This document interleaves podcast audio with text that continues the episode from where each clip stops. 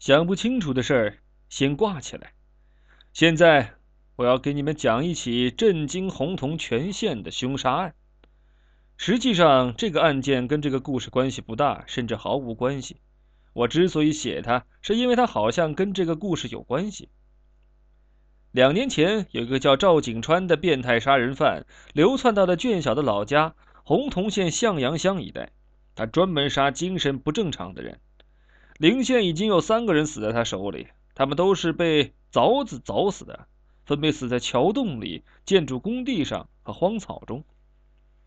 这个赵景川把那三个蓬头垢面的疯子傻子杀死之后，给每个人都洗了脸、理了发，动作是极其的恐怖。警方已经张贴了通缉令。谁都想不到，这天中午，向阳乡供销社书记贾德的老婆被人杀了。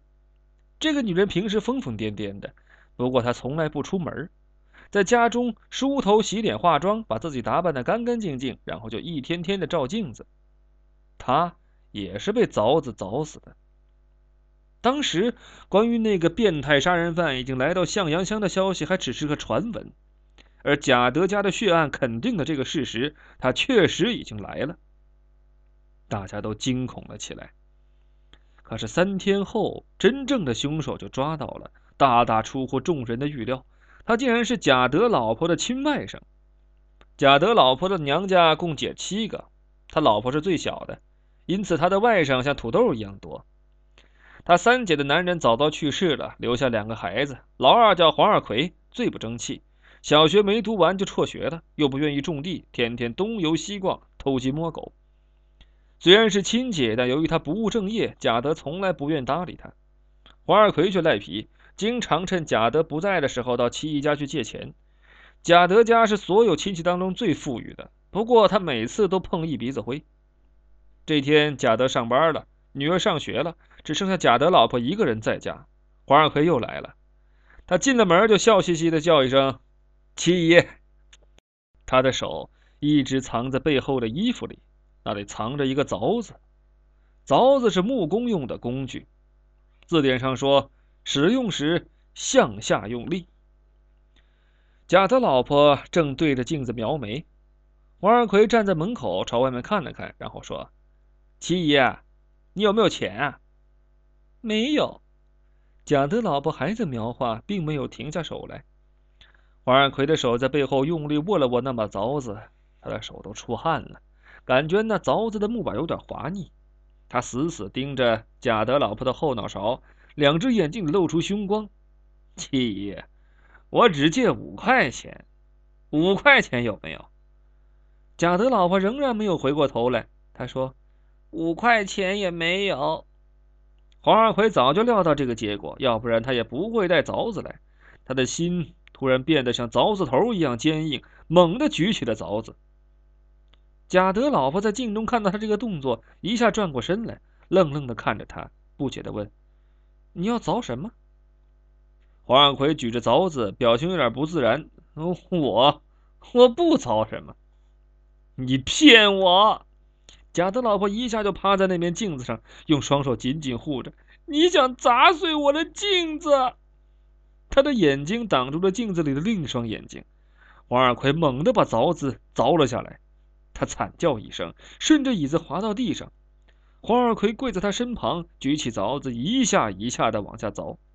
不用字典教，他都知道，使用凿子要向下用力。红红的血水。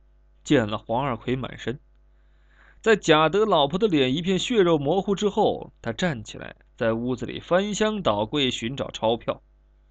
倒霉的是，他只找到了五块钱。黄二奎被抓获很有戏剧性。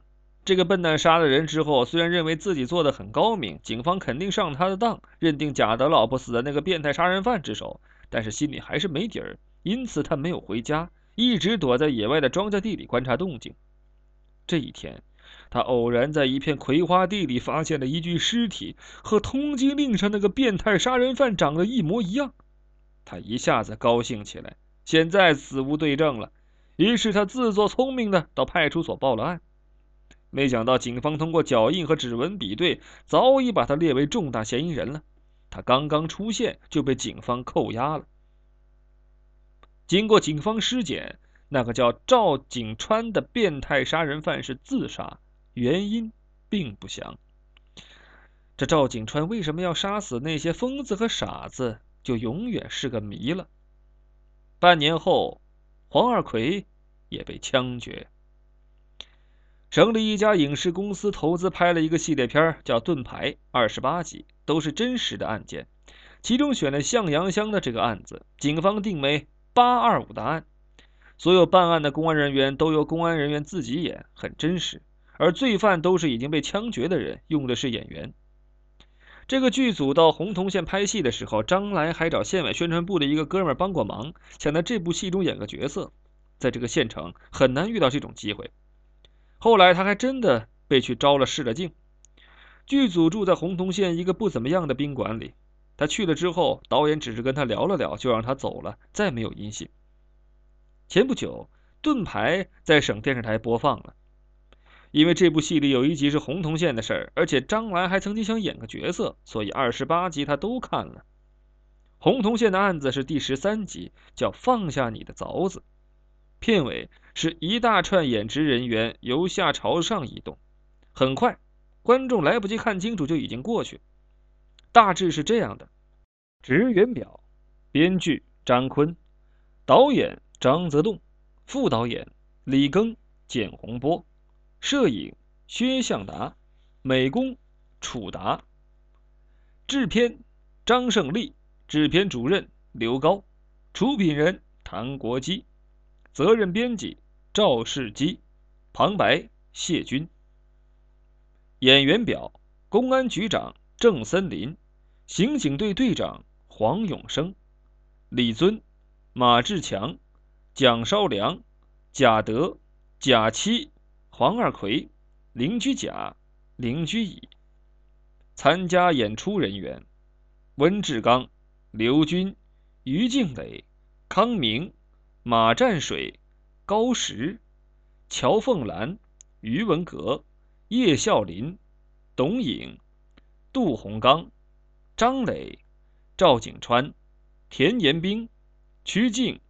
于秀兰、毛家将、单永久、韩华，特别鸣谢洪洞县委宣传部、洪洞县雁南飞大酒店、黄牛卷烟厂、向阳被服厂。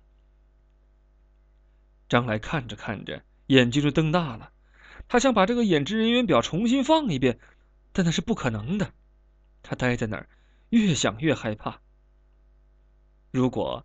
你刚才还没有听清楚的话，现在可以把这一集倒回去重新听一遍，听听演员表里的名字。你慢慢听吧，希望你能听出来那个让张来害怕的东西。假如你听到了，千万可别害怕。